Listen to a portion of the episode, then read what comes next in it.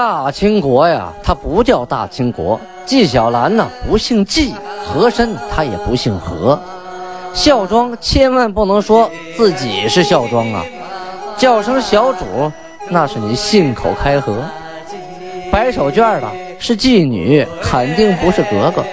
今天呀，就听俊贝勒讲一段清朝历史正说的《清通鉴》。听众朋友们，大家好。上次讲到清太宗天聪三年农历的己巳年，公元一六二九年，袁崇焕剑斩毛文龙啊！毛文龙终于死在了袁崇焕的剑下，这才他生前是打死他也想不到的结果啊！毛文龙被斩了以后啊，袁崇焕也不能就当没事一样啊，必定他的朝廷的官员呢得向上奏报啊！啊，首先呢，他得先汇报一下毛文龙的罪状啊，就是一十二条罪状，当然不止这么多了哈，啊，尽数其罪呀。最后啊，在奏章后面说：“文龙大将，非臣德善诛，今席高待罪啊。”什么意思？说这个毛文龙也是一员大将啊，也不是微臣的我就是随随便便就给杀了。啊，但是呢，我也觉得惶恐不安，所以啊，我在这等着请罪啊。皇帝，如果您觉得我做的不对呢，您惩罚我。这个崇祯皇帝啊，听到这个消息吓一跳啊，什么情况？我的封疆大吏，这说砍了就砍了，惊骇不已。但是转念一想啊，哎呦，死了就死了吧，人都已经死了，还能怎么着呢？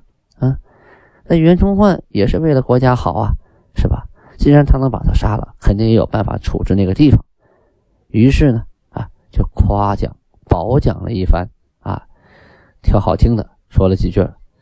袁崇焕一看，哎，行啊，没事儿啊，杀完了没事儿。皇帝还是挺挺我呀啊，有皇帝的后盾，这个尚方宝剑挺好用。于是啊，上言说：“文龙一匹夫。”不法至此，以致海外亦为乱也呀。就是说，这个毛文龙就这么一个人啊，如此的不遵守法律啊，把海外弄得这么乱，乌七八糟的。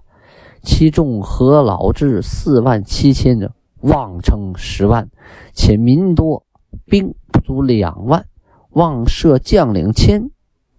这句话是什么意思？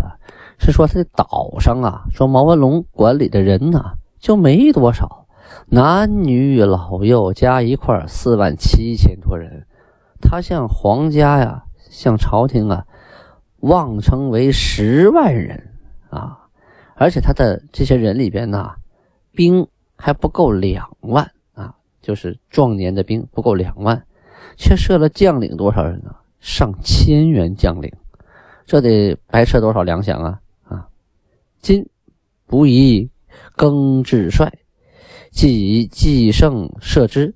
啊，又虑部下哗变，请增饷银至十八万，皆报可。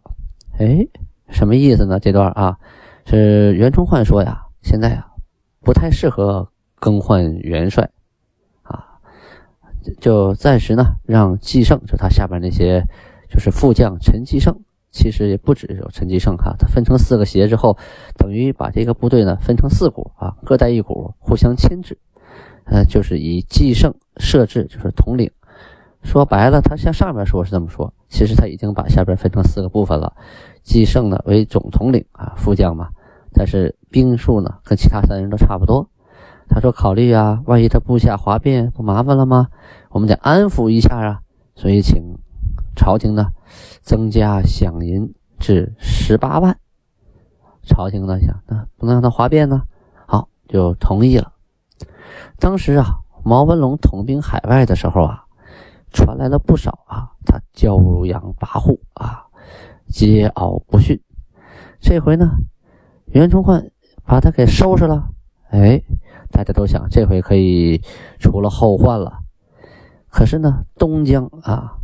依然是个重镇呐，这毛文龙一死，这个势力肯定会衰弱呀。而且岛上的兵失去主帅，这人心必然会涣散呢，就更不好用了呀。所以啊，后来有很多，就有很多人呐，就从那儿啊就逃跑了，叛逃了啊。那岛上啊，这个力量远远不如以前了。袁崇焕啊，收拾了毛文龙之后啊，又上了一个奏章，说东江一镇迁至所必资，金定两协，马军十营，步军五。遂饷银四十二万，米十三万六千啊！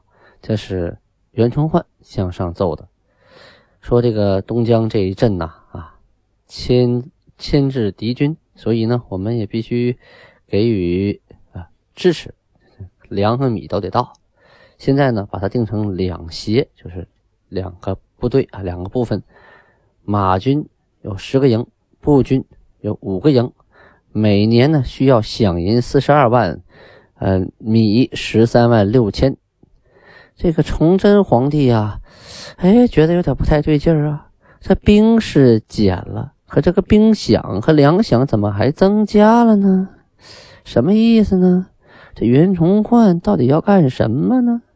但是呢，考虑到啊，刚委任袁崇焕，疑人不用，用人不疑嘛，就暂时同意了他的奏请。这袁崇焕呢，自然有他的小九九啊。既然你把毛文龙杀了，你得安抚一下下边的人呢。我是新的主帅，你们为啥听我的？我这没钱没粮，谁听我的？是吧？我一来了，我找朝廷要钱要粮，朝廷就给。那你们这地方自然不用出去烧杀掠抢了啊。你的腰包照样和以前一样鼓，是吧？你也不用去抢商船，不用抢抢老百姓的粮食啊。所以日子还能过得去，而且我按时发军饷。这些当兵的自然想啊，这待遇也不错，我也不用继继续去作恶，也不用冒那风险，也不用叛逃啊。这有钱有吃的，继续干吧。是安抚一下民心。同时呢，当地禁止经商，禁止跟，就是说走私活动停止了啊，经商活动停止了，提成收税的事儿也少了，腰包就没原来鼓了。所以啊，突然加派这些粮饷，就是为了安抚军心和民心呐。袁崇焕买好，朝廷买单。当然，袁崇焕买这个好也是为了朝廷尽忠啊啊！所以有些事儿呢，不是那么一加一那么简单啊啊！原来毛文龙要的钱多，你把他杀了，可钱少了吗？不是，反而要的更多了。要不然你安抚不了啊！慢慢慢慢减啊，慢慢回到正轨，这得有一个过程。你突然咔嚓一下子啊，不给他们分钱了，把他们头也弄死了。这些人一想，哪天说把我弄死也弄死了啊！这干的还不如以前了，逃了吧，谁待我好跟谁混去吧，那不就麻烦了吗？咱们话分两头说一下金国这边，农历的六月十二日啊，档案记载呀，皇太极跟朱贝勒大臣坐在一起商量，商量干什么呢？商量会和蒙古的诸部啊，会和蒙古的兵马去征讨大明。皇太极啊，对诸贝勒大臣们说：“从前啊，遣白喇嘛向明议和，明知君臣若听我言，可成和好，共享太平，则我国诸身汉人、蒙古人等，当采参开矿，与之交易。”啊，先解释这一段，这一段其实很好，很容易解释啊。说我以前派那个白喇嘛。向明朝议和，如果这事儿成了呢，我们国家的诸身就是女真人啊，还有汉人、蒙古人等，我们就可以该采矿啊、采参，我们这边的矿产丰富啊啊，人参也多呀，就相关的一些明朝缺少的东西，我们就多弄一些，跟他进行交易、进行贸易。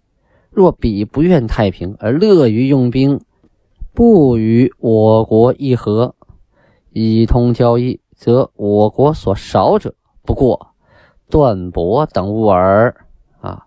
我国果竭力耕织，以御衣食之源，既不得缎帛等物，亦何伤哉？啊，这是说呀，就算是他不跟我和啊，不跟我做买卖，要跟我打仗，那我们国家缺啥呀？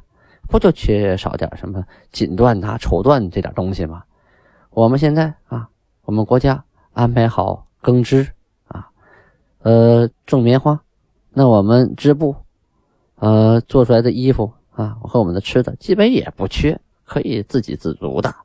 就缺点什么锦缎，那又能怎么着啊？我们不穿那个锦缎，也不至于就冻死吗？啊！我屡次和而彼不从，我岂可坐待？意思说，我总向他求和，他都不听，我就坐着等着吗？定当整旅西征，师行时勿似先日以我兵独往。当令蒙古科尔沁、卡尔喀、扎鲁特、敖汉、奈曼诸部合师并举。是说这回呀，我带队出征可不能像以前似的啊，单打独斗。这回必须命令蒙古的各个部落跟我一块儿攻明。当然啦。刚才这些呀，都是皇太极开会跟朱贝勒大臣商议，还不是说我们呃两家邻居打架，说一言不合就抄刀动手了，他没那么容易啊。这两国之间的战争啊，需要细致的准备，不是说打就打了啊。到了七月初十，皇太极呀给袁崇焕又回了封书信，说上个月就是六月份啊，六月二十七的时候啊，说我。给你，呃，送了封书信，是让白喇嘛送过去的。这白喇嘛呀，好久都没回来。于是啊，我就再写一封信给袁崇焕袁大人。啊，这回我派谁呢？我派明族，就是我们抓获的民国的将族，叫赵登科，让他送过去。呃，这个月就是七月，七月初三的时候啊，白喇嘛回来了，嗯，回来了，带回了袁大人的书信两封。书中啊，仍然说还要辽东的地盘啊，说我们要不退给你辽东的地盘，这个议和就没得商量。这个条件是很难接受的呀啊！再有，袁大人也解释了，没有及时给我回信的原因，是因为适逢出海，呃，故滞留当地。其实这事儿啊，还真是真的。咱们刚才讲了吗？啊，袁崇焕确实出海去了，而且呢，收拾了毛文龙，这事儿啊，干的还不小。所以他没工夫回来呀，给这个皇太极写信。这个皇太极他可不见得知道这事儿啊，他在圣经呢，啊，那个丹东那边发生的事儿，他不见得清楚啊，他不见得都知道那么多细节。所以啊，他想这不给我回信是什么原因呢？啊，这回啊，人家给他解释了一下。皇太极看完袁崇焕的回信之后啊，又派任德良啊带着书信又给送回去啊，这个。重申了一下，说辽东这个地方啊，无论如何是没有可退之理的，是无论如何也不能还你啊。书末尾啊说：“尔等不纳我言，高视尔皇帝如在天上；内臣等则自视其身若神，以不可奏闻于地，亦不合众臣之意为辞。”不令我信使直达京师而遣还之，竟达两载，我岂能强令修好耶？哎，皇太极这句话说的因为快到位了啊！说你们都不听我的啊，把你们皇帝看得太牛掰了啊，高高在上啊，天臣，我们是地下的。你们那些大臣呢，皇就是京城里的大臣呢，把自己都当成神了啊，说。我的书信不能向皇帝奏报啊，和各位大臣的意思也不同啊，没合你们的心意，就找这个理由不让我的信使直达京师。也就是说，你们的皇帝到现在也不知道我是怎么想的啊。两年了，我苦口婆心的跟你们商量这事儿，你以为我还真怕你们吗？啊，我真那么不要脸，就一直要跟你们求和吗？咱们。骑驴看唱本，走着瞧。当然了，这些话是俊贝勒说的啊，不是那个皇太极说的。但是皇太极要表达的，他就是这个意思。只不过人家用的是文言文，我用的是白话文啊。到十六号的时候，七月十六号，赵登科就带着袁崇焕的回信啊回来了。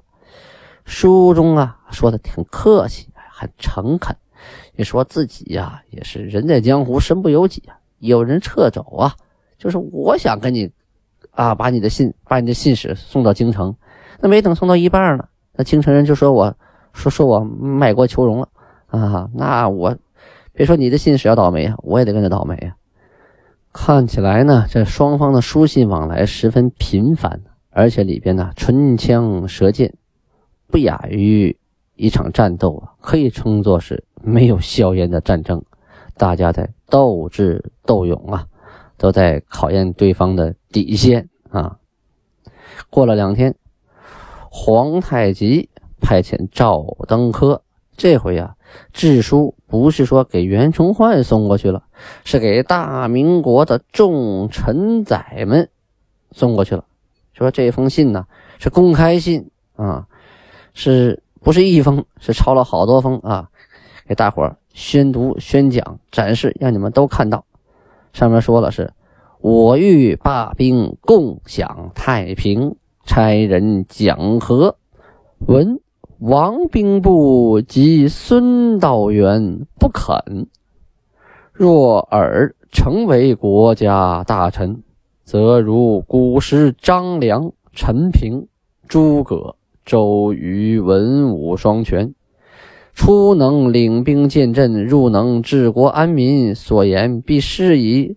今则不然，明见敌来，杀其兵马，掠其人民，做事不敢出，而与讲和又以巧言坏事，则不念官军人民死伤备难，只以大言致惹刀兵。今。我之诚心欲和，而尔之交大不肯，天意知之，人亦听耳。啊，这话说的够狠啊！他说：“我讲和，啊，是想天下共享太平。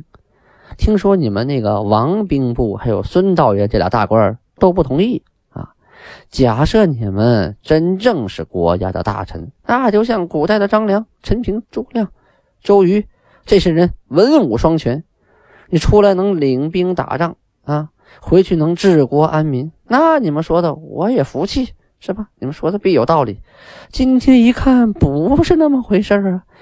你们这帮人看见敌人来了啊，你们的兵马都被杀死了，老百姓也被抢走了，你们做事不敢出啊，就闷在屋里头，扒着窗户缝往外看，谁也不敢出头。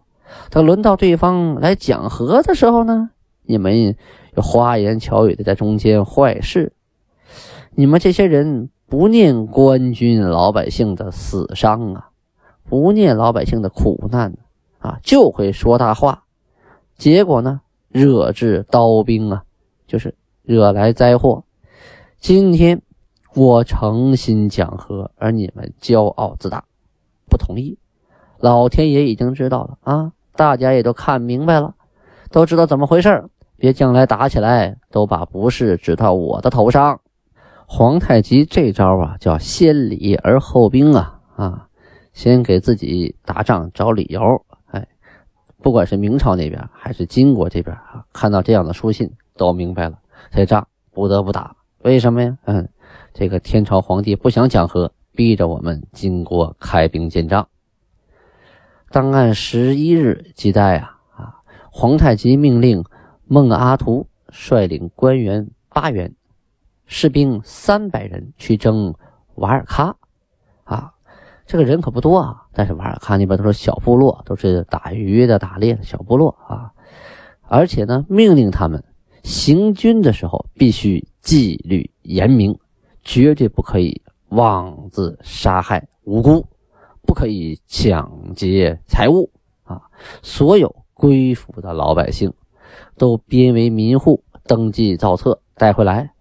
那个地方所啊产的貂皮和一切一切的人参等等的东西啊，谁也不许私自啊索取，哪怕一丝一毫。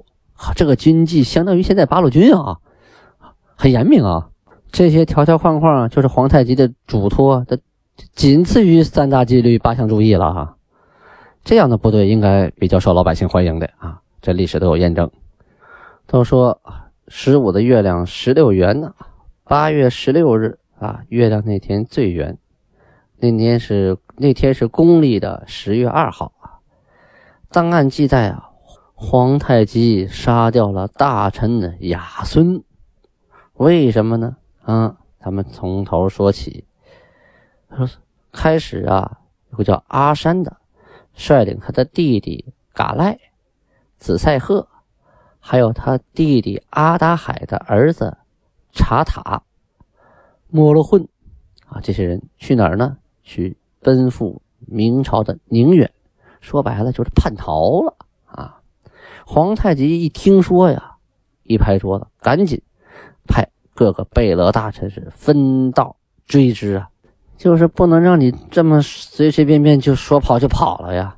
同时命令啊，命令下边的人把阿山、阿达海的妻子和孩子都给圈禁起来了，说白了就给抓起来当人质了。这个阿山这些人呢，跑到了明朝边界。被台军所阻，这个台军可不是台湾的部队啊，是守边台的军族啊，叫台军。过去啊，边台啊，一个台两个台。他们听说这个吉林吉林省啊，有个九台啊，九台下边还有个八台乡啊，也叫庆阳乡，那有个八台。这个台什么意思？就过去这个烽火台，还有一段除了烽火台，它有一个驻守的功能，除了信号，这里还能驻军。这个台军啊，发现了，给拦住了。阿山这帮人就害怕了，害怕了，一想过不去呀，怎么办呢？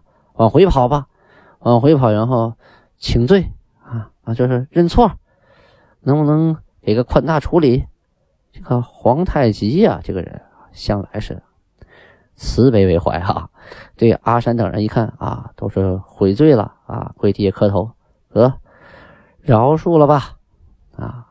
就把他的妻子啊、孩子呀、家产呐全还给了他，同时还官复原职，耶，这待遇可够好的哈，就跟什么事都没发生一样，简直是死里逃生啊！这个阿山呐，感激涕零啊，不知道说啥好了，怎么办呢？哎，他就表决心，表个态度，他告发了一个人，是谁呢？是一个大臣，名字叫亚孙。这个亚孙呢，曾经跟阿山商量好一块儿叛逃，可是这个事情到进行到该逃跑的时候，这个亚孙呢突然改了主意。当然，他也没有告发阿山，啊，就找个理由说：“我我实在过不去了，你们自己先跑吧。”嗯，皇太极一想，哟，还藏着这么一位呢，哈，这种人是暗箭呢，明枪易躲，暗箭难防啊，给我叫来，一审啊。说实话，确有其事啊！皇太极这回手可就不软了，你光明磊落承认错误啊，我饶了你；你死小心眼儿啊，也不承认错误。我这边阿山都抓起来了，你还在家里猫着，哪天想偷摸跑啊？这还了得！准备呀，一刀就把他给砍喽。可这个亚孙这个人啊，呃，他的官职啊，并不是很大，出身呢。也很微贱，可是有一条，打仗勇猛，战功卓著，就立的功劳特别多。翻开他的功劳簿啊，这场战斗啊，这个攻上城墙，这场战斗斩敌人多少？哎呀，这场战斗获得多少战利品？在努尔哈赤的时期啊，就给他提拔啊，提拔升为大臣，得到了努尔哈赤的优待和宠信，等于是他的父亲啊的宠臣，是前朝的宠臣。努尔哈赤呢，在生前的时候啊，就没死的时候啊，这个亚孙呐表忠心，就说了：如果老韩王要是啊，呃，说气绝升天，我殉葬，我发誓，我跟老方老韩王一块走，我也不能在世上苟活了。可真到是努尔哈赤死了呢，他又改主意了，而且葬礼和丧礼呀也没来啊，表达。这他也不敢去呀，他去了怕人家逼他说：“你当时不说殉葬吗？你那不死啊？就给砍了，给累死，那不冤死了吗？”何况努尔哈赤确实当时有不少人也跟着殉葬了，他也不想凑那热闹啊。这回呀，啊，他又想逃跑，其实他也怕别人倒后账，所以总想找机会逃跑。这就叫啊，聪明反被聪明误啊，耍什么小心眼啊？那皇太极是什么人？你不了解。你要主动跟他承认错误，向他表个忠心，踏踏实实干下去，没准儿啊啊，这什么事儿都没有了。你使这小心眼，跟阿山商量逃跑，结果跑的时候又害怕了，这回好被人举报了，闹了一个人头落地哟。听了这个故事，总感觉在别地方什么时间也听过一样，就好像在某部电视剧里也看过一样。这就说明了历史的车轮呢是一圈一圈一圈的转，科技在向前发展、向前进步，可是人呢，人与人之间呢发生这些事情，仿佛都发生过。只是在不同的人身上验证了而已。世代轮回啊，这个善有善报，恶有恶报，这是古人提出来的，很多道理都是古人总结出来的。为什么能总结出来？有这么多事情在那摆着呢，我们后人就可以引以为戒，读圣贤书引以为戒，少走弯路啊，以史为鉴。为什么我们听历史、学历史呢？